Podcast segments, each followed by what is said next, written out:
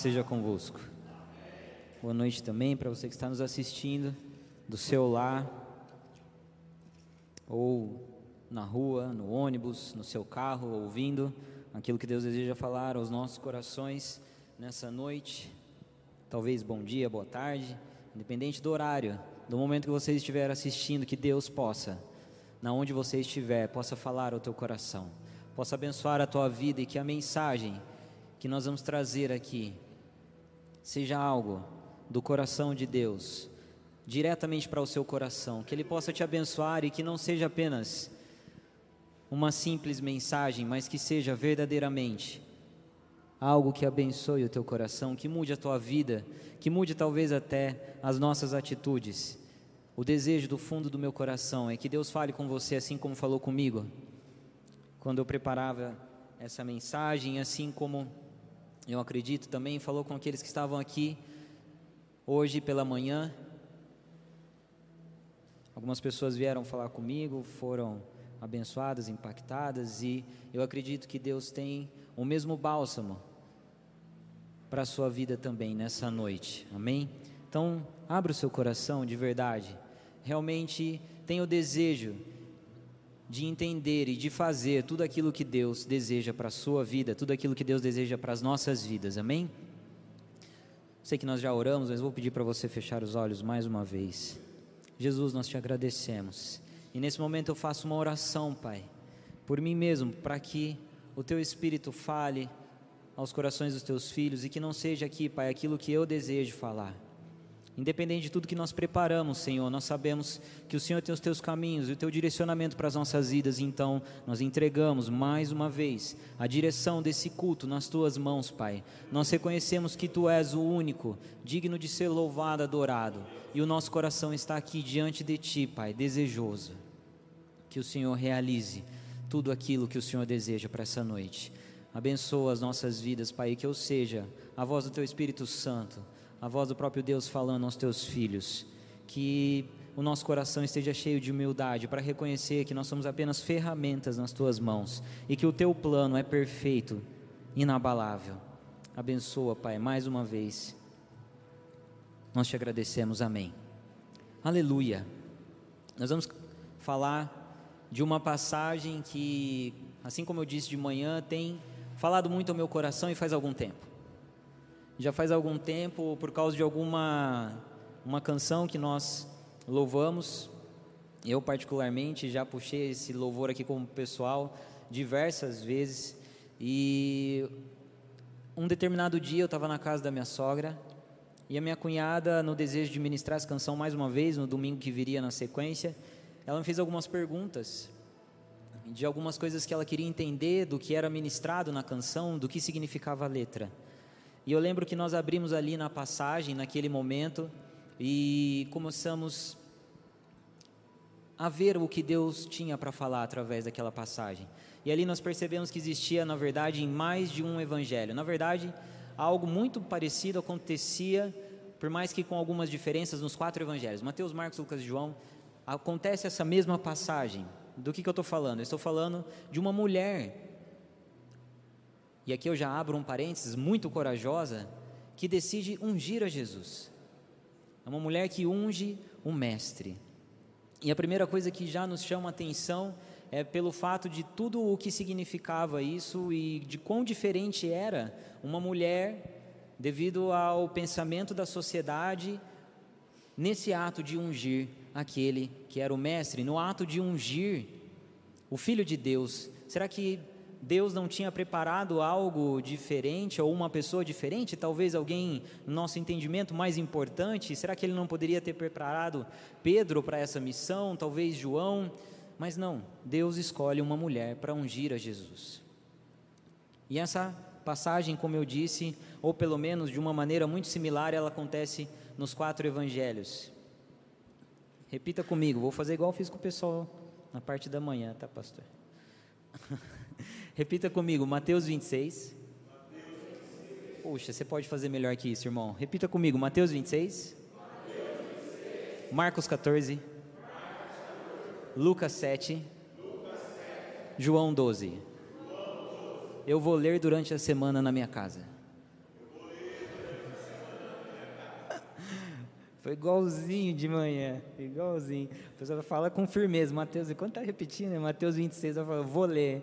Aí o pessoal dá uma, pô, vou mesmo, Davi, é verdade? Pô, irmão, fica aqui a sugestão. Mateus 26, do 6 ao 13, Marcos 14, do 3 até o 9, Lucas 7, do 36 até o 50 e João 12, do 1 ao 8. Essa mesma passagem acontece onde uma mulher, ela decide tomar ela decide fazer algo diferente, ela toma uma decisão e ela vai ao encontro de Cristo, unge a Jesus. E aqui eu vou falar rapidamente para contextualizar algumas semelhanças, algumas diferenças que nós temos entre todas as passagens, entre cada um dos evangelhos e como a gente não pode aqui discorrer realmente em detalhe todos os evangelhos, todas as passagens. Eu gostaria talvez ficar algo aí como uma possibilidade para um culto escola bíblica de ensino, onde a gente poderia realmente entrar no detalhe de cada um, mas nós vamos focar no, em Marcos nesse, nessa noite. E para que você possa entender ali o que, por que, que eu digo que existem ali semelhanças, diferenças em cada uma das passagens, eu vou explicar brevemente para você. Algo que na verdade até de uma certa maneira me causou algum medo, algum receio talvez de trazer essa mensagem, de falar sobre essa passagem, exatamente por causa das diferenças que existiam entre as passagens. E eu falava com a esposa, né, esposa? Falei assim: ah, eu quero, eu quero falar sobre isso, mas eu não sei se é realmente isso que Deus tem preparado, porque existem ali algumas situações que talvez a igreja não entenda. Eu não sei se é o momento, eu não sei se isso é para um culto de domingo. E eu ali tentando discutir na minha racionalidade, falando com as pessoas que estavam próximas de mim, principalmente com a minha esposa, tentando entender o que Deus desejava. E então eu decidi perguntar para outra pessoa, decidi perguntar para Deus. Eu falei: Deus, se for realmente a tua vontade, coloca no meu coração segurança, tira o medo, tira a insegurança. E foi o que aconteceu, irmãos. É por isso que nós vamos falar sobre isso nessa noite. Então, as semelhanças que nós temos ali, e nós já vamos entrar no detalhe de Marcos, mas primeiro um breve resumo para você entender as semelhanças que nós temos ali. Uh, uma mulher, como eu já disse, muito corajosa, decide ungir a Cristo.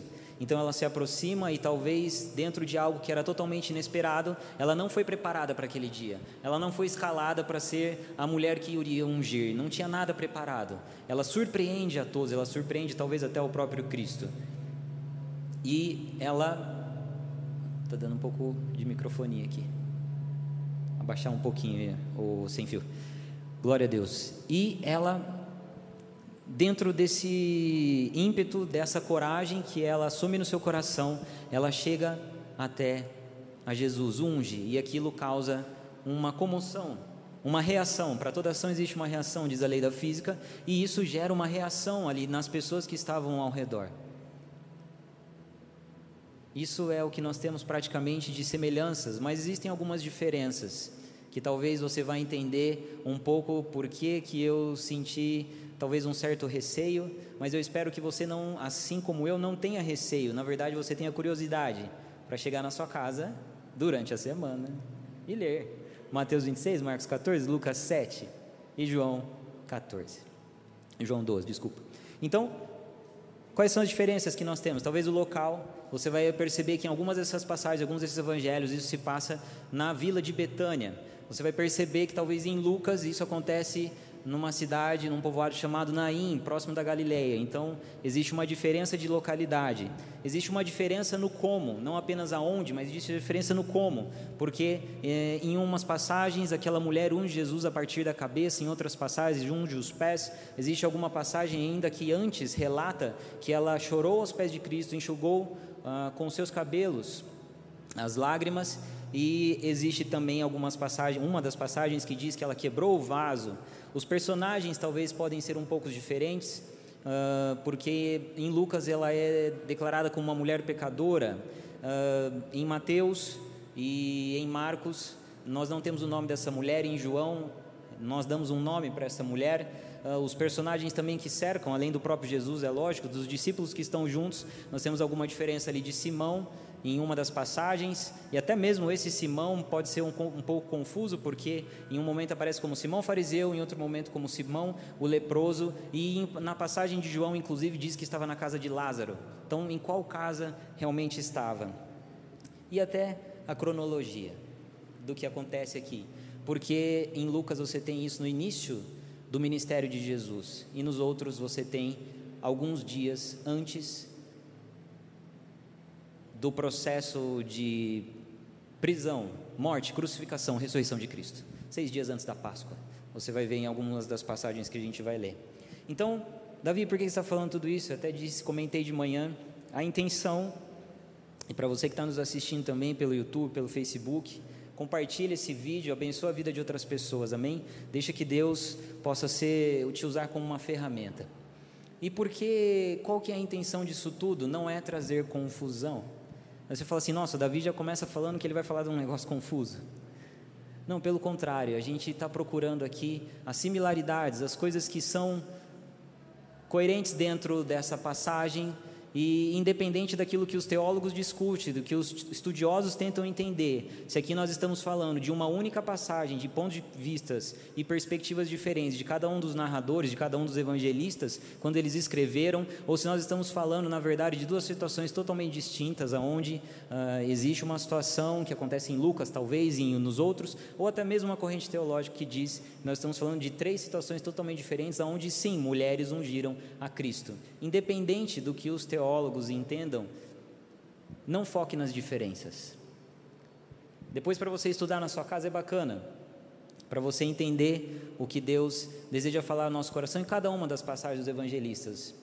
Mas nesse momento, nessa noite, nós temos aqui as similaridades, as coisas que coincidem, e as coisas que coincidem são uma mulher corajosa que decide ungir a Cristo e causa uma reação nas pessoas.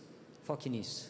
Entenda isso e nós vamos aqui pegar um pouco de cada uma das passagens. Davi, por que você simplesmente não entrou em Marcos e esqueceu essa introdução? Porque eu vou pegar algumas situações de João, eu vou pegar algumas situações de Lucas, para que a gente possa ter o um entendimento e para que você depois não diga assim para mim, fala, pô, Davi, mas aqui eu acho que são situações diferentes. Eu fiz essa introdução para que você entenda, e mais uma vez, para te causar curiosidade, para você ler depois na sua casa, para você trocar um zap com o pessoal lá da tua célula, Fala assim, nossa, vamos, sei lá, fazer uma dinâmica aqui. Você pega essa passagem, outra pessoa pega uma passagem, vamos depois juntar ali na nossa cela e ter o um entendimento disso. É um desafio para a sua vida, para que você se aproxime mais de Cristo através da leitura da palavra. Muito bem, isso colocado, vamos então para a nossa passagem de Marcos, capítulo 14, dos versos 3 ao 9. Aleluia. Louvado seja o nome do Senhor. Você tem liberdade para adorar ao Senhor Jesus Cristo com a tua boca Sempre que você sentir a vontade, não deixe de adorar. Deixe que Deus use a sua vida, a sua boca, o seu coração. Aleluia. Marcos capítulo 14, verso 3, do 3 ao 9. Amém? Muito bem, vamos lá. Vamos acompanhar aqui na projeção ou na sua Bíblia, se você tiver aí. E estando Jesus em Betânia, reclinado à mesa, na casa de certo homem conhecido como Simão, o leproso. Achegou-se dele uma mulher, portando um frasco de alabastro, contendo valioso perfume feito de nardo puro, e quebrando o alabastro, derramou todo o bálsamo sobre a cabeça de Jesus. Diante disso, indignaram-se alguns dos presentes e a criticavam entre si para que este desperdício de tão precioso perfume? Um bálsamo como este poderia ser vendido por trezentos denários e o dinheiro ser doado aos pobres, e a censuravam severamente. Verso 6. Resposta de Jesus: Deixai-a em paz, ordenou-lhes Jesus, porque causais problemas a esta mulher? Ela realizou uma boa ministração para comigo. Quanto aos pobres, sempre os tendes ao vosso lado e os podeis ajudar todas as vezes que o desejardes. Todavia, a mim nem sempre me tereis. A mulher fez tudo que estava ao seu alcance, derramou o bálsamo sobre mim, antecipando a preparação do meu corpo para o sepultamento.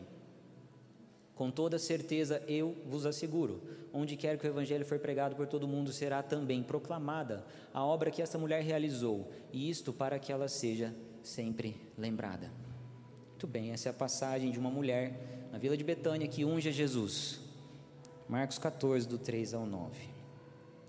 E aqui a primeira pergunta que eu faço, ou talvez o primeiro entendimento que nós temos a respeito dessa passagem, é que não se trata apenas de uma preparação, como o próprio Jesus já falou ali, deixa ela em paz. Vocês não entendem que ela já está me preparando para uma outra situação, que era a própria morte de Cristo.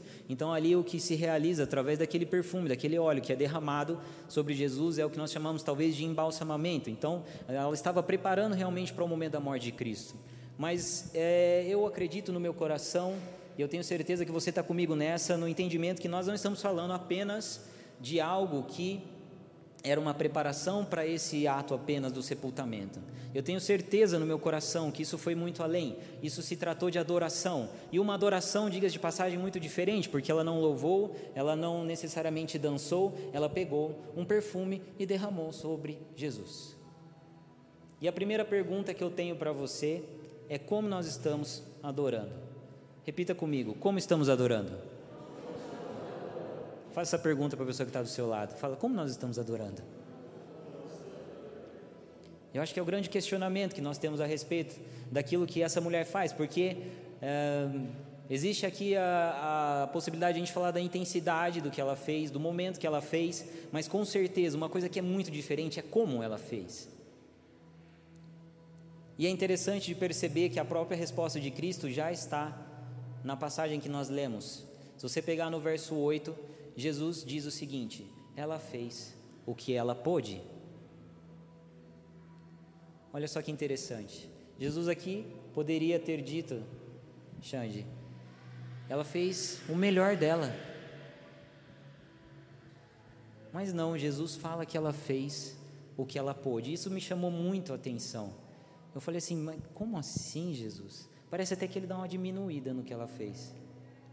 Ela fez o que ela pôde. E, muito curioso, eu fui tentar entender um pouco mais o que significava isso. E eu acabei me deparando com uma situação da cultura judaica, que talvez explique um pouco do que está acontecendo aqui nessa situação. Era extremamente incomum uma mulher naquela cultura, naquele tempo, ter posses, principalmente um perfume de nado puro, classificado aqui como preciosíssimo. Era algo que realmente tinha valor e nós vamos, vamos entender o que significava, quanto custava realmente esse perfume. Uma coisa que é fato é que era extremamente incomum para uma mulher relativamente simples, até onde nós sabemos, ou até em alguns outros casos a gente vê classificado como pecadora, de qualquer maneira é incomum que ela tivesse isso, exceto numa situação. Quando a menina deixava de ser menina e passava a ser uma moça, ela começava num processo para começar a ser mulher. Existia um hábito da família judaica, que na verdade, de uma certa maneira, acontece em partes até hoje, em que eles começavam a juntar num vaso perfume. Eles iam colocando perfume, e não era uma coisa tão barata de se comprar, principalmente para a época. Então, era quase como se fosse no conta-gota. A pessoa ia lá, trabalhava e passava-se anos e anos o pai da moça, a família da moça juntando aquele perfume. Então para para pensar comigo. Se ela não tinha posses, uma mulher naquele tempo ter posses, ela estaria dentro de um contexto, você vê isso até dentro da Bíblia, se ela fosse viúva de uma pessoa, de um homem que era muito rico, e deixou uma herança, se talvez ela tivesse até recebido uma herança, se talvez ela fosse uma rainha, uma princesa, qualquer contexto parecido com esse. Caso contrário, era relativamente incomum uma mulher ter posses. Então, veja só, ela fez o que ela pôde. Para para pensar o que foi que ela entregou aos pés de Cristo. O que foi que ela derramou aos pés de Cristo? Foi uma vida de dedicação, não só dela, mas de toda a família, para prepará-la para o dia mais importante da vida dela, o dia do casamento. E daí ela vai lá, sem talvez ter muitas posses e não poder oferecer muitas coisas para Jesus. Ela oferece o que ela tem em mãos. Porque de todas as coisas que existiam naquela casa, uma coisa com certeza era dela: o perfume. Porque apesar de ser um esforço da família para juntar aquilo, era algo que foi dado a ela para que ela pudesse usar no dia do casamento dela. Então ela vai e faz o que ela pode. E daí eu pergunto para você, como nós estamos adorando? É a pergunta que nós acabamos de fazer, e eu faço essa pergunta para você novamente: como nós estamos adorando? Para a vida daquela mulher, qual que era o significado daquilo que ela entregou? E para a nossa vida, qual é o significado do que nós temos entregado? Qual será que é o preço? Então vamos falar um pouco sobre preço, porque o pastor tem constantemente nos ensinado aqui a diferença entre preço e valor. E eu quero entrar um pouco, um pouco não, a gente vai falar muito, né, pastor? A respeito dessa questão. Então vamos entender o preço do que ela fez. O que significava o que ela fez? Existe um cara dentro dessa história que não aparece aqui nessa passagem que a gente leu, por isso a introdução. Você vai entender agora, porque nós vamos ler lá em João. Se você quiser abrir, João capítulo 12. E existe um personagem que colocou preço, que não aparece nas outras passagens, mas João, para falar a verdade, João é o mais detalhista de todos. Ele coloca preço no que ela fez. João capítulo 12, Sandra, a partir do verso 1. Aleluia, vamos lá. Seis dias, amém, irmãos? Tem mais alguém procurando? A gente espera, amém. João capítulo 12, verso 1. Amém. Seis dias antes da Páscoa, Jesus foi para Betânia, onde estava Lázaro, que havia morrido e fora ressuscitado dentre os mortos. Então ofereceram-lhe um jantar. Marta, como sempre, servia, enquanto Lázaro era um dos convidados sentados à mesa com Jesus. Verso 3: Maria pegou uma libra de bálsamo de nardo puro, um óleo perfumado muito caro, ungiu os pés de Jesus e os enxugou com seus cabelos e a casa encheu-se com a fragrância daquele bálsamo. Mas um dos seus discípulos, Judas Iscariotes, filho de Simão, que mais tarde iria traí-lo, objetou: Por que este bálsamo perfumado não foi vendido por 300 denários e dado aos pobres? A gente até vê os 300 denários na outra passagem, mas aqui a gente vê quem precifica. O nome dele é Judas. Nós vimos aí que foi derramado quanto de perfume? Quem lembra? Acabamos de ler foi quantificado uma libra. E o que, que significa uma libra? Uma libra é uma medida de massa. Se você converter isso para a nossa medida atual, para algo que você consiga compreender do que se trata, nós estamos falando de mais ou menos entre 453 e 454 gramas. Então é isso, quase meio quilo, porque perfume, principalmente pela viscosidade, é algo que você nem sempre vai medir em litros. Muitas vezes você vai medir em massa mesmo, em gramas, para entender ali quanto de perfume você de fato tem. Então, quase meio quilo de perfume. É isso que essa mulher derrama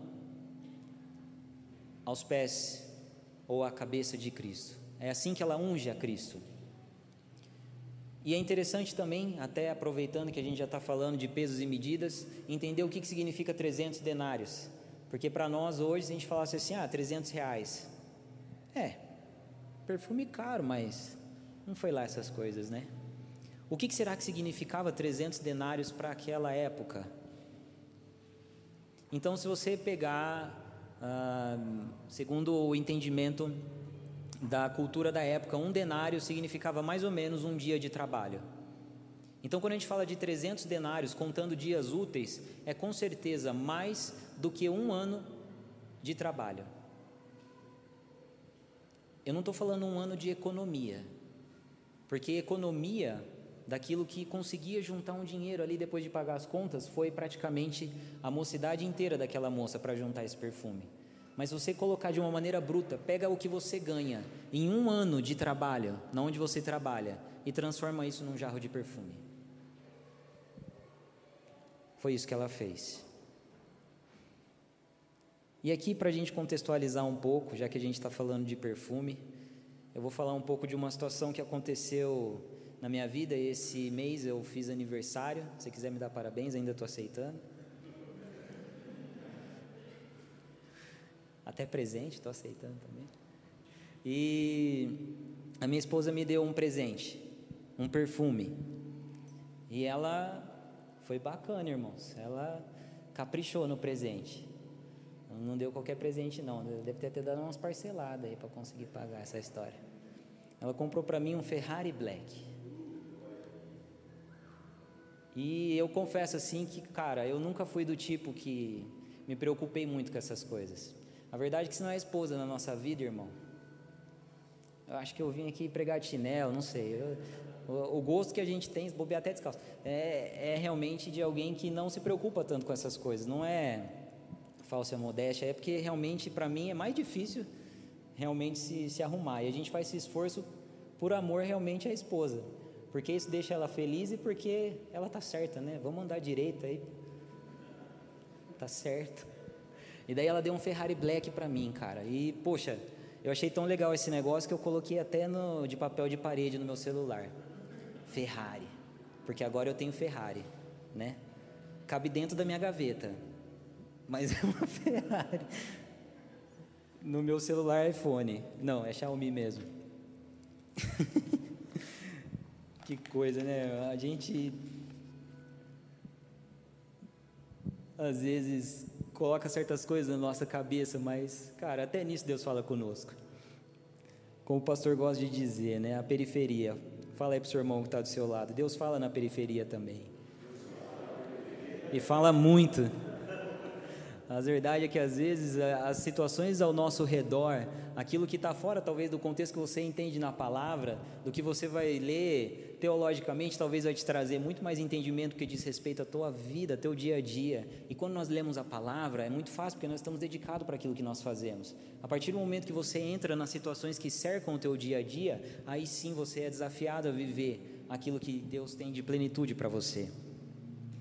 Então eu peguei aquele perfume e eu falei, bom, já que eu estou falando sobre perfume, minha esposa acabou de me dar um perfume todo chique, né? Vou lá para pegar esse frasco e entender um pouco mais o que Deus tem para falar na periferia, na situação que está fora da Bíblia.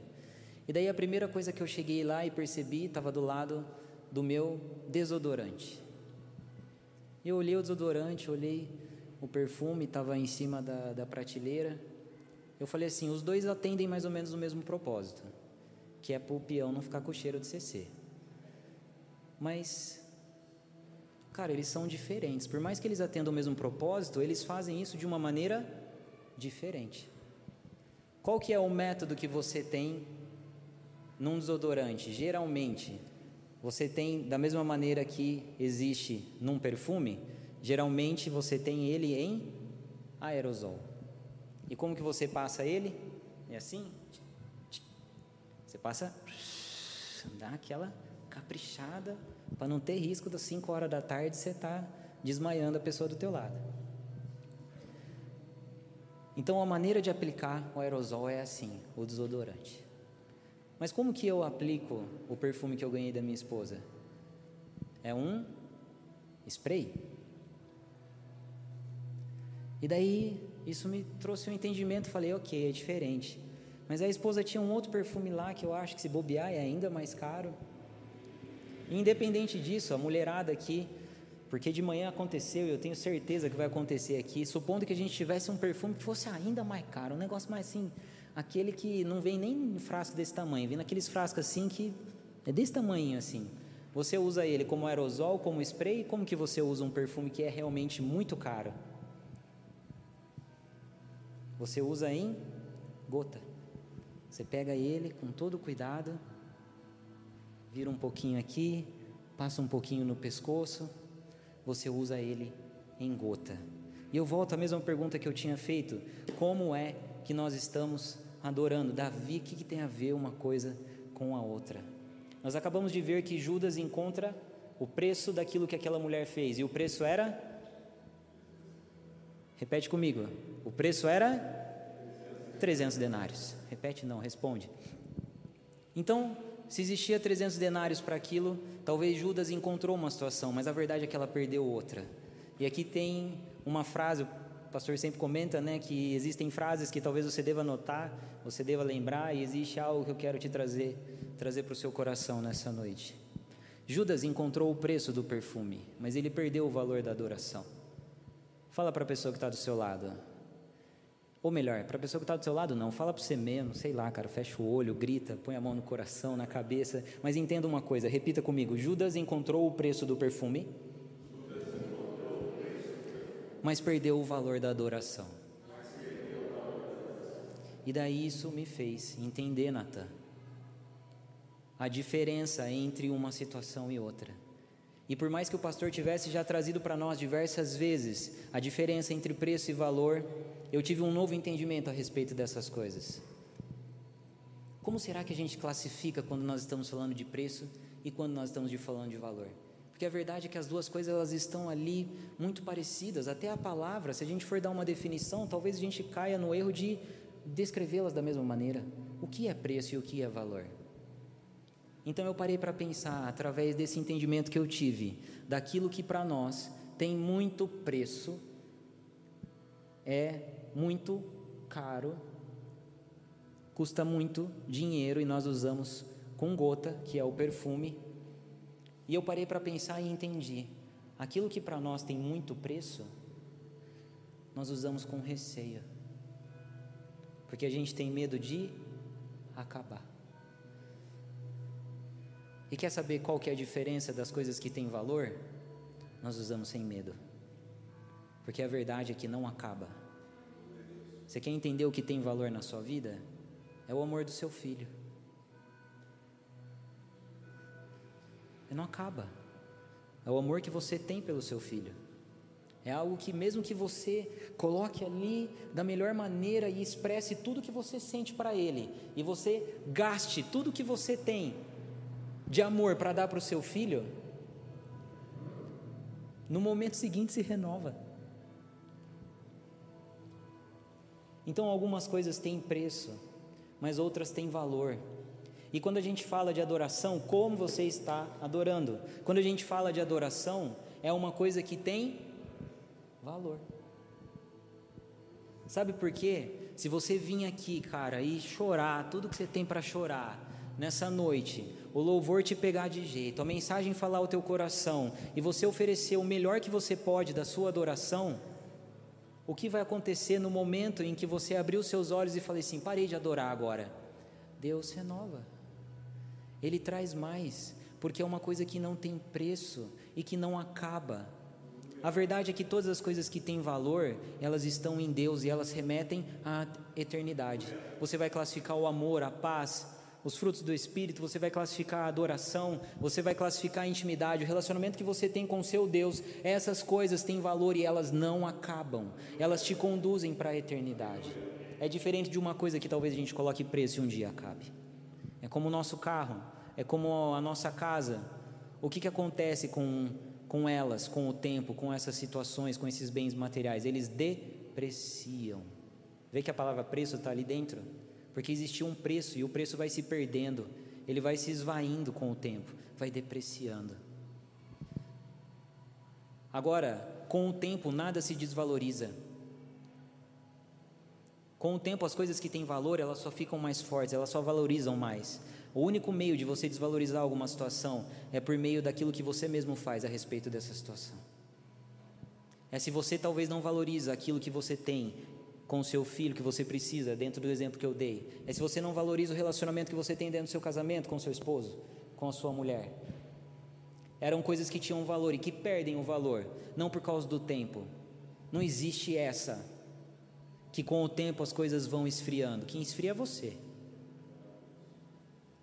Quem esfria somos nós. Aquilo que está em Deus e Deus projetou o casamento, Deus projetou a família e essas coisas estando em Deus, tendo valor, elas não perdem. Elas só crescem, elas só aumentam. Então, o que eu tenho para dizer para você é que Deus não tem expectativa de que você tenha uma adoração em gota, não é nem mesmo em spray, que de vez em quando você dá uma espirradinha em gota. Eu poderia dizer aqui, traçando um paralelo, que é que você vem no domingo, né? Tem gente que adora, se a gente fosse falar de perfume aqui, contextualizando com adoração, a pessoa vem no domingo, pega uma gotinha, põe ali, fala assim: adorei, estou perfumado, agora eu posso ir para minha casa. Tem aquele que dá um spray, já chega na casa dele, né, durante a semana, escuta um louvor, é um sprayzinho ali. Tem aquele irmão que já dá uma mergulhada mais e ele, ele joga aquele aerosol. Mas sabe o que Deus quer? Será que é isso? Será que Deus quer Entendemos que não é a gota, talvez não seja o spray. Será que ele quer? O que será que Deus quer? Qual que é a quantidade que Deus quer? E a verdade é que a resposta está dentro do texto. Voltando um pouco mais para o texto. Verso 3. Ela quebra o vaso de alabastro com nardo puro Então a gente tem aqui três entendimentos. O nardo, a gente já entendeu que é uma coisa extremamente preciosa. Nós precificamos, na verdade, o próprio Judas precificou.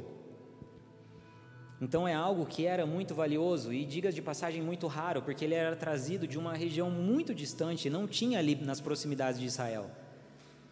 Pelo que eu fui buscar entender, o tal do nardo na época só tinha no Himalaia, era um lugar muito distante, eles tinham que trazer em cima dos camelos para depois transformar aquilo no perfume. Então era algo que era muito raro, muito valioso, não só pelo fato de ser aquilo que se conquistou pela vida inteira daquela família para que aquela moça pudesse casar, mas ainda assim, aquela família fez o melhor para ela. Eles poderiam ter pego um outro perfume que talvez fosse mais comum, como mirra, incenso, mas não, eles decidem por aquele que é mais raro, por aquele que é o melhor. Então ela entrega o melhor. E do lado de nardo nós temos uma outra palavra, nardo puro. Entenda que a sua adoração ela não pode se corromper. Você tem buscado a Deus, mas você tem se distraído com as coisas que existem no mundo. Quando você busca a Deus, talvez você divide a atenção daquilo que você tem vivido na tua racionalidade, na tua humanidade, na tua vida terrena, com as coisas que são da eternidade.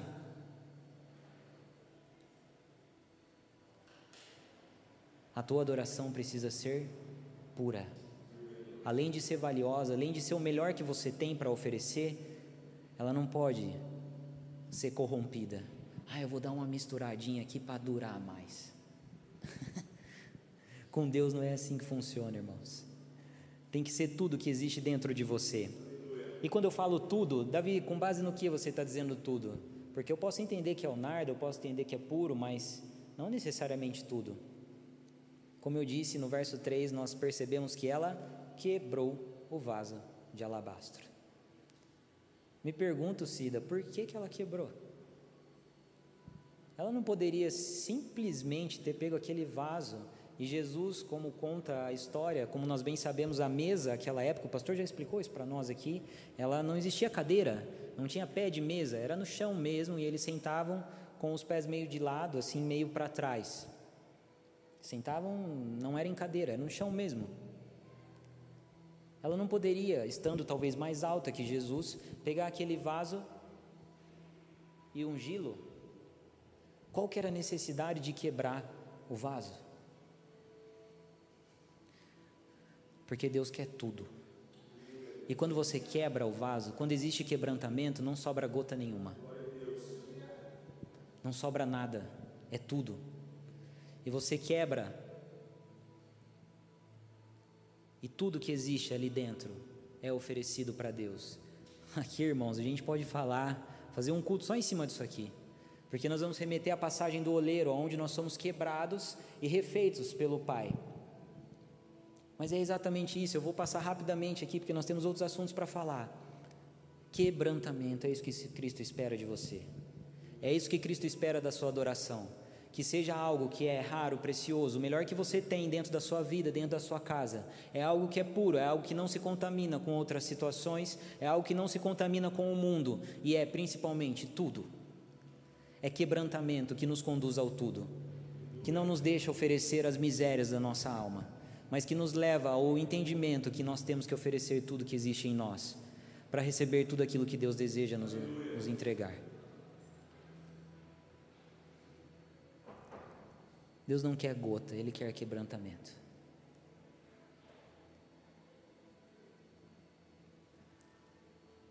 E finalmente, nessa primeira parte que nós falamos, o entendimento de a quem nós dirigimos a nossa adoração.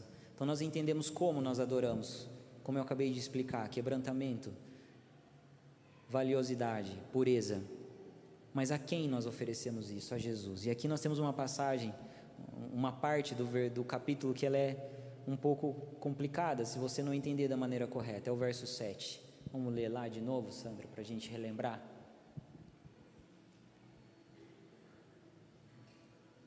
Falei verso 7, eu acho que eu notei errado aqui. Acho que sim, vamos. Ah, sim. Porque se Jesus deixa para para nesse eu guardou isso. Vai para o próximo, por favor, Sandra. Ou de manhã, a mesma coisa. Vamos ver o 8, Sandra, por gentileza. Deixa eu ver aqui na, na Bíblia, mais fácil. Aleluia. Simão trazer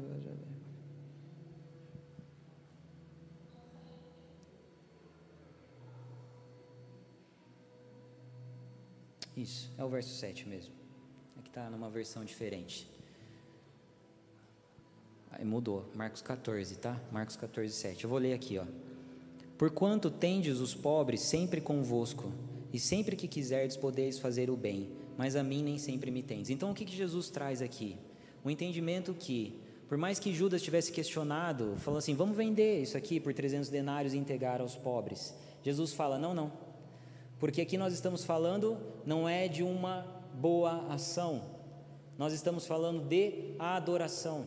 E adoração você não faz para os pobres, adoração você faz a Jesus. Então Jesus pontua ali e fala assim: os pobres vocês sempre vão ter com vocês, mas eu nem sempre vocês vão ter.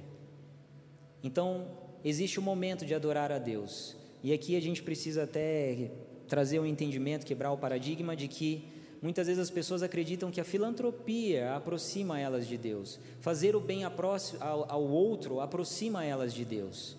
E a verdade é que é bem o contrário, irmãos. A partir do momento que nós nos aproximamos de Deus, isso gera dentro de nós amor ao outro. É uma resposta de uma situação, não é uma situação que gera uma resposta. Existem inúmeras pessoas que estão enganadas, acreditando que a eternidade delas vai poder se basear naquilo que elas fizeram para ajudar outras pessoas. Eu não estou criticando, assim como eu disse de manhã, não estou criticando casos de recuperação, pessoas que fazem um trabalho de alimentar as pessoas na rua, de cuidar daqueles que são necessitados. Isso é extremamente necessário na nossa sociedade. Mas não confunda isso com aquilo que Deus tem para você relacionado à eternidade. A filantropia não te conduz até o céu. O teu relacionamento com Deus te conduz até o céu. Então, Davi, eu não preciso fazer nada pelos pobres. É isso que Jesus está dizendo? Deixa os pobres de lado. Pelo contrário, se você contextualizar com outros diversos versículos que nós temos na Bíblia, você vai perceber que o tempo inteiro Jesus pede que a gente cuide dessas pessoas que são necessitadas, em diversas situações, em diversos versículos. Então, qual é o entendimento correto que nós temos disso? que uma coisa vem antes da outra, é tão simples. Aquilo que Deus gera em nosso coração e o entendimento que Ele traz em nossas vidas, a partir do momento que nós nos aproximamos dele, faz com que nós amemos o outro. É por isso que o slogan, o que está na fachada da nossa igreja, é o Evangelho é o outro. Algumas pessoas até perguntam às vezes, pô, por que, que pessoas assim que são do Evangelho mesmo, por que, que vocês não colocam o Evangelho ao próximo? É muito mais fácil de entender e é mais bíblico, né? Se você parar para ler a Bíblia, você vai perceber que Jesus disse: Um novo mandamento vos dou. Ameis uns aos outros. Por que, que Jesus falou que era um novo mandamento se isso estava lá nos dez mandamentos? É porque a verdade é que quando ele falou isso da primeira vez, amar ao próximo como a ti mesmo, as pessoas perguntaram para ele sem entender, mas quem que é o meu próximo? Ele falou, pô, essa é pessoa que está do teu lado aí. Daí depois as pessoas sem entender, questionam novamente, ele fala assim: "E a sua mãe? E o seu irmão?" Ele fala assim: "Tá aqui minha mãe, meu irmão." Apontou para uma pessoa qualquer. Tentando mostrar para aquelas pessoas que o próximo, na verdade, não se trata daquele que está dentro da nossa casa, dos nossos amigos, dos nossos familiares. Então ele nos dá um novo mandamento. E ele muda a palavra de próximo para outro. É por isso que o evangelho, no nosso entendimento, não é apenas o próximo, é também. Você tem que cuidar da tua casa, você tem que levar o evangelho para as pessoas que são os teus familiares, os teus amigos, eles estão próximos e precisam sim daquilo que Deus fez na sua vida também. Mas quando nós falamos da perspectiva de amor que realmente nos desafia, é aquilo que nós exercitamos não apenas para o próximo, mas aquilo que nós fazemos para o outro. Isso é cuidar dos pobres mas dentro de um contexto de adoração. Nós estamos falando aqui sobre o que? Adoração. Dentro de um contexto de adoração, os pobres sempre tereis, mas resposta de Cristo: a mim nem sempre tereis. Segundo ponto que nós temos que entender: o primeiro ponto foi como adorar a Deus. Segundo ponto, repita comigo: sua posição. Sua posição. Mais alto, irmão. Sua posição pode gerar oposição. posicionamento. Quando nós decidimos uma coisa e falamos assim, nós vamos fazer isso aqui. E a gente, de uma certa maneira, colocamos isso até dentro de um entendimento que Cristo fez na nossa vida. Deus me deu um direcionamento e eu decidi que eu vou me posicionar para realizar isso aqui. Então, o que eu tenho para te dizer é que a partir do momento que você toma esse posicionamento, a partir do momento que você decide ter uma posição, é possível, melhor dizendo, é provável que você tenha oposição, por alguns motivos. E talvez o que você já vai entender, já está pensando aí de cara, seja inveja, ciúmes. Às vezes é o simples fato de não entender, falta de entendimento daquilo que Deus colocou sobre o seu coração, não sobre o coração dele. Então ele gera uma oposição muitas vezes sem perceber que ele está fazendo isso e não é por maldade, às vezes é por maldade. E da onde que vem essa situação? Ela pode vir de dentro ou ela pode vir de fora. E o mais importante que você precisa entender: não tenha medo de crítica.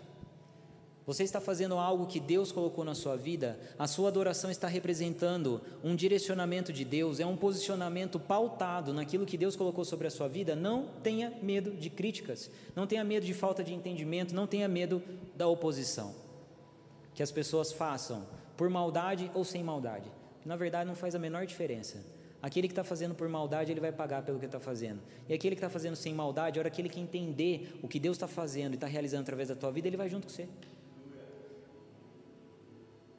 Mas nesse processo, se você teme as críticas e se você duvida do teu próprio posicionamento e resiste e não resiste à oposição, tudo para. Porque daí você desiste. E eu disse que pode vir de dentro ou pode vir de fora. Vamos começar por de dentro. Porque talvez você está pensando assim, nossa, mas como que uma oposição vai vir de dentro? É o que nós temos no próprio capítulo que nós estamos lendo. Porque quem que coloca essa condição de resistência? Nós vimos que em João, de uma maneira mais figurada e personificada através de Judas. Mas se você vê a passagem que nós lemos aí em Marcos, se você lê isso em Mateus também, você vai perceber que ele está falando que alguns dos que estavam ali eles questionaram o porquê que ela estava fazendo isso. Então eu tenho para te dizer o seguinte: se Deus colocou em seu coração, quebre paradigmas. Independente daquilo que você está fazendo, se é algo que veio de um posicionamento pautado em Deus, em Cristo, confirmado através de uma conversa com o teu líder, com o teu pastor, com aqueles que estão próximos de você e que te amam, não tenha medo e, se necessário for, quebre paradigmas. E tem uma parte que eu não entendi até o momento que eu li isso aqui com mais detalhe, que é o fato dela enxugar os cabelos. Nós não temos isso em Marcos, mas nós temos em outras passagens, em Lucas e em João também. E eu fiquei me perguntando, falando assim, gente, não tinha uma toalha nessa casa? Ela vai fazer um negócio tão bonito, ela vai e daí vai enxugar com o cabelo. Vamos combinar que o cabelo não é um negócio necessariamente assim tão bacana, apropriado para a tarefa de enxugar. Ele se molha fácil, mas enxugar, será que ficou bem enxugado? Eu comecei a me perguntar umas coisas malucas assim. Da onde que veio essa ideia dessa mulher de enxugar com os cabelos? Aí a princípio eu pensei assim, ah, foi um negócio bonitinho que ela fez, né? Porque ela estava lá fazendo um ato todo simbólico. Ela falou: ah, o cabelo já está aqui, vamos usar o cabelo para enxugar. Estava faltando toalha no dia. E daí, pesquisando sobre a cultura, eu entendi uma coisa que na verdade é relativamente óbvia, vocês vão me entender com muita facilidade. A verdade é que ela estava quebrando um paradigma. E que possivelmente o fato dela ter usado o cabelo escandalizou as pessoas, pelo simples fato que ela não podia pôr o cabelo para fora, não podia estar à mostra. Era da cultura e é até hoje em países de Oriente Médio como que as mulheres andam com relação ao seu cabelo, guardado, embaixo do véu, não pode estar exposto. Então, quando ela pôs o cabelo para fora, não foi simplesmente o fato de secar, ela decidiu quebrar um paradigma. E para ela colocar o cabelo para fora e secar os pés de Cristo era algo que era de certa maneira até vergonhoso dentro da cultura. Então, olha a condição que Cristo nos leva a partir do momento que nós desejamos adorá-lo realmente, com tudo que nós somos e temos. Ele passa por situação que talvez nós perdemos tudo sacrificialmente, para encontrar o que é a vontade dele, dentro de um propósito de entender como ele deseja que nós o adoremos. E ao mesmo tempo, talvez ele nos conduza para um caminho de vergonha, porque nós somos confrontados com aquilo que nós temos de paradigmas dentro de nós mesmos. Os conceitos que nós acreditamos e que nós não conseguimos vencer.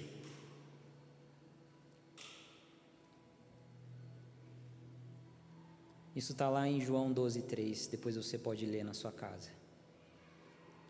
Ela usa os cabelos. Mas essa situação acontece em Lucas também.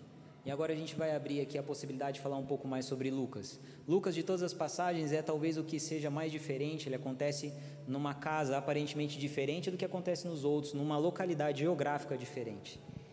E com alguns diálogos que não existem nos outros. Mas independente, como eu disse no começo, daquilo que os teólogos acreditam, se é ou não a mesma passagem, eu quero que você entenda o que Deus está falando através desse ato. Lucas capítulo 7, do 36 ao 50. Nós estamos com o horário um pouco apertado, mas eu vou fazer uma leitura expressa aqui, bem rápida. Você acompanha junto comigo. Amém? Lucas capítulo 7, do verso 36 até o 50. Pode aguardar, dá aguardar.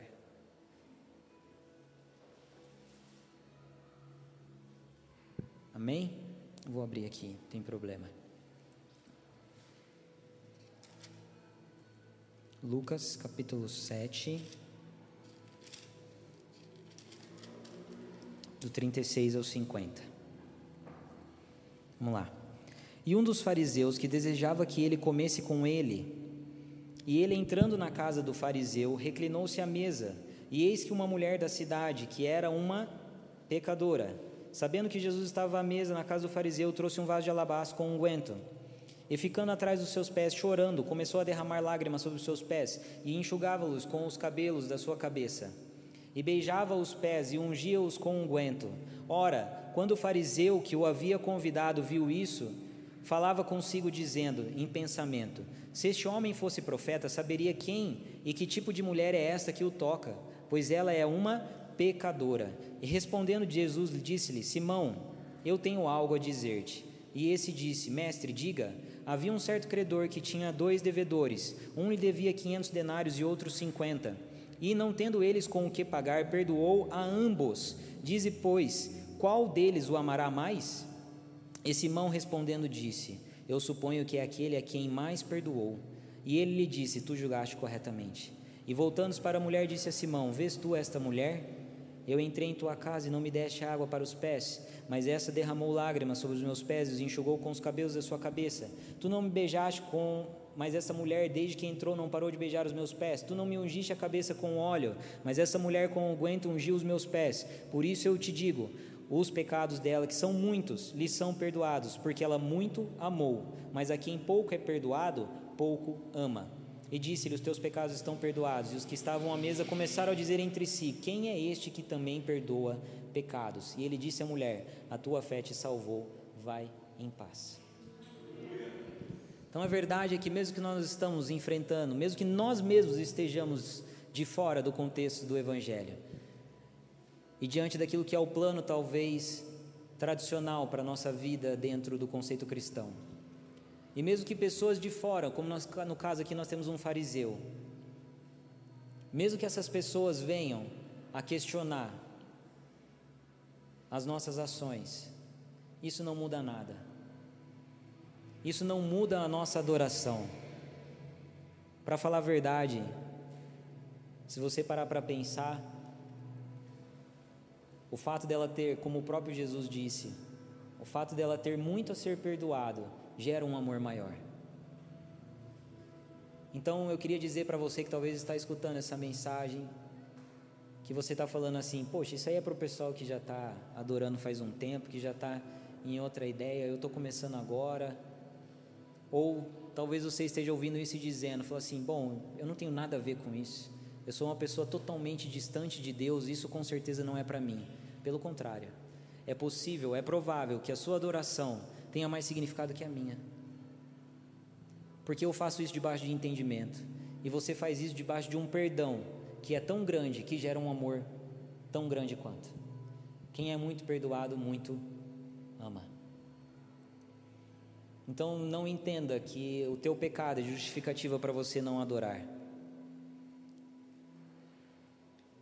E para falar a verdade, existe aqui até um entendimento que quando nós falamos de Maria, na passagem de João, onde nós temos o nome dela ali, muitos acreditam que seja Maria Madalena, mas a verdade é que nós estamos falando de Maria, irmã de Lázaro. Se você ler João capítulo 11, verso 1 e 2, você vai perceber que ali João declara muito deixa muito claramente de qual Maria nós estamos falando. Não é a Madalena. Nós acreditamos que é a Madalena porque em outros momentos, em outras, na passagem de Lucas, nós temos a contextualização como se fosse possivelmente a mulher que é classificada como pecadora. E daí quando a gente vê Maria em João e pecadora em Lucas, a gente assume que é Maria Madalena por causa do histórico dela. E a verdade é que não necessariamente. Podem ser histórias diferentes, mas independente disso, nós estamos falando de Maria, irmã de Lázaro, e o mais importante que nós temos ali como resposta dessa mulher. Repita comigo: não perca tempo. Então nós aprendemos como adorar. Nós já aprendemos também que a sua posição pode gerar oposição. E agora você vai aprender, debaixo daquilo que você já tem, entendeu na sua vida, que você não pode perder tempo. Nós temos no versículo 8, Jesus ensinando a todos que estavam ali presentes que aquela mulher antecipou-se.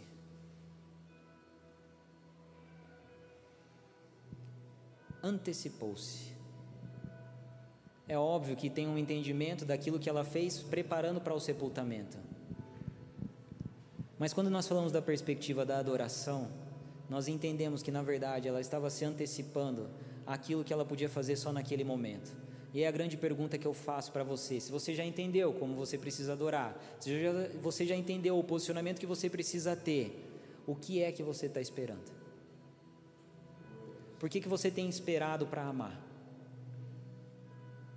Existem pais que têm dificuldade de amar os filhos, ou, na verdade, de talvez expressar o amor que têm aos filhos, porque muito provavelmente eles amem os seus filhos, mas eles não conseguem expressar isso. Tem uma dificuldade de chegar no menino, na menina e dizer: Eu te amo.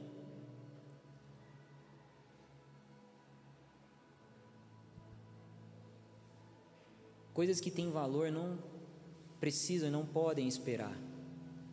Uma outra situação que as pessoas adiam de uma maneira inconsequente é o perdão. Aquela pessoa que te feriu, que te magoou, aquela situação que você guarda rancor há tanto tempo. Não perca tempo para perdoar. Antecipe-se. Porque, da perspectiva de Cristo, isso é adoração. Para fazer coisas boas, para fazer as coisas que são do reino, as coisas que refletem na eternidade, antecipe-se. Não deixe o amor que você pode demonstrar hoje para amanhã. Não deixe o perdão que você pode liberar agora para depois. Não deixe a adoração que você precisa fazer sempre para quando for conveniente. A adoração tem que ser algo na nossa vida que é constante. Porque aqui, quando a gente fala de adoração e quando a gente fala dessa mulher, quando nós aprendemos desde o início, nós estamos falando de sacrifício e um sacrifício que reflete na eternidade. Quais eram as chances de uma mulher como essa, no contexto que ela estava inserida, ser lembrada por Cristo e até ser citada como algo que aonde este evangelho fosse, ele não disse isso a respeito de nenhum dos outros discípulos. Mas ele disse a respeito dessa mulher: aonde este evangelho for pregado, o que ela fez vai ser lembrado. Sabe por quê? Porque nós estamos falando de sacrifício. E um sacrifício que não passa por um crivo de entendimento. É um sacrifício que simplesmente é adoração. E entenda uma coisa: adoração e sacrifício não precisa de entendimento, precisa de obediência. Às vezes você quer entender para então adorar, para então sacrificar. Você não vai fazer isso nunca. Às vezes você quer entender para amar. Não vai para expressar o teu amor. Você quer entender para perdoar. Pior ainda, porque o perdão aconteceu debaixo de uma situação de desinteligência, de desentendimento. E daí você quer gerar entendimento para então perdoar? Cristo perdoa os nossos pecados independente daquilo que nós fazemos. Ele se tornou no próprio opróbrio, na própria vergonha. Assim como essa mulher, ele quebrou paradigmas e se tornou em vergonha. Para quê? Para perdoar os nossos pecados. Mais do que isso, para assumir os nossos pecados. Se Cristo não buscou o entendimento do porquê Deus estava mandando ele para uma missão dessa, e olha que ele precisava, de uma certa maneira, no Getsemane, ele buscou. Ele falou assim: Deus, se possível, passa de mim este cálice, mas que seja feita a tua vontade. Então para de tentar entender para então perdoar. Você está perdendo a oportunidade de amar as pessoas, independente do fato de você estar tá certo, ela estar tá errada, ou que seja o contrário, não faz diferença. O perdão é algo que Deus colocou nos nossos corações, na nossa vida, para que a gente exercite. E a partir do momento que você faz isso, você não está apenas se relacionando com as pessoas que estão do seu lado, você está se relacionando com Deus, porque Ele enxerga isso do, da perspectiva da adoração. Você acha que adoração é vir aqui só no domingo? e cantar louvores bonitos, isso é só uma gotinha. Adoração é você faz de segunda a sexta, quando você perdoa uma pessoa que precisa do teu perdão. Quando você decide amar, num momento onde todos odeiam. Quando você faz a diferença, quando você quebra paradigmas. O que tem preço, nós usamos com receio, mas o que tem valor não nos gera medo, não nos causa medo. Pelo contrário, nos dá vontade de usar mais. Eu quero mais. Eu adorei uma vez, aquilo foi tão bom para a minha vida que eu quero mais. A partir do momento que você entende que você precisa amar e você ama, você quer mais. Você quer demonstrar mais. Você quer viver mais aquilo. Porque são coisas que enchem o nosso coração. São situações que refletem na eternidade. Foi isso que aconteceu com essa mulher. E no verso 9, as palavras de Cristo deixam bem claro que aquilo que ela fez refletiria na eternidade. Feche seus olhos.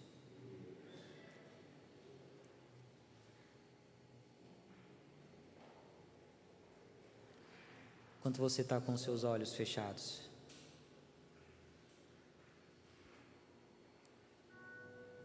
eu vou te falar de uma situação que aconteceu na minha vida falei aqui de alguns exemplos, de um presente que eu ganhei da minha esposa, de algo que nós vivemos dentro do ministério. Mas existe algo que aconteceu na minha vida e é algo muito particular, na minha família. Quando eu tinha 15 anos, meu irmão tinha 18, ele faleceu. Cerca de uma semana, ele entrou no hospital. Uma semana depois, ele veio a falecer com um tipo de leucemia tão forte que foi o que bastou uma semana. Algo que nós não esperávamos. Ninguém espera uma coisa dessa. E aqui eu não tenho nenhum arrependimento da vida que eu tive com o meu irmão. Mas sabe uma coisa que possivelmente, provavelmente, certamente, eu faria diferente se eu tivesse a oportunidade, eu diria mais que eu o amo. Eu pediria perdão e perdoaria A verdade é que os cemitérios e os enterros, eles estão cheios de flores. Mas as pessoas não têm coragem de dizer que amam uns às outras enquanto elas estão vivas. Por quê? O que tem te parado? Antecipe-se. Deixe que Deus trabalhe na sua vida hoje para que você exercite hoje aquilo que Ele deseja realizar em você. Não tenha medo. Porque a partir do momento que você realmente adorar, Deus trará o valor para a sua vida. Vamos orar a Deus. Jesus, nós te agradecemos porque os teus filhos estão aqui desejosos de entregar tudo o que eles são e têm na tua presença. Ouve o coração deles, Pai, e faz com que nesse momento eles lembrem de pessoas, pessoas que precisam do amor, do amor deles ou do amor do Pai, para que eles sejam caminhos, ferramentas, flechas na, nas suas mãos, Pai, lançados para um alvo, com um propósito de alcançar os corações. Esse é o desejo do nosso coração, Pai. É isso que nós esperamos, Pai, e é isso que nós entendemos nessa noite. Nós queremos te adorar, Pai, com tudo que somos e temos.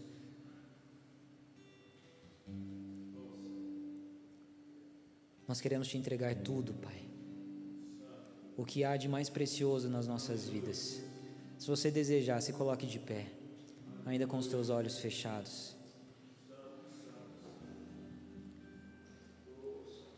Nós vamos cantar aqui uma canção. E Deus vai abençoar o seu coração. E esse é o momento de você se antecipar. Esse é o momento de você vencer o medo. Esse é o momento de você abandonar as coisas que até hoje você classificava apenas por preço. Esse é o momento de você entender e viver as coisas que têm valor para Deus, as coisas que verdadeiramente vão ter valor para a sua vida. Não tenha medo de se lançar. Não tenha medo de viver o que Deus tem preparado para você. Não tenha medo de quebrar paradigmas. Não tenha medo do que possa parecer vergonha. Mas tenha coragem para viver aquilo que Deus preparou para a sua vida.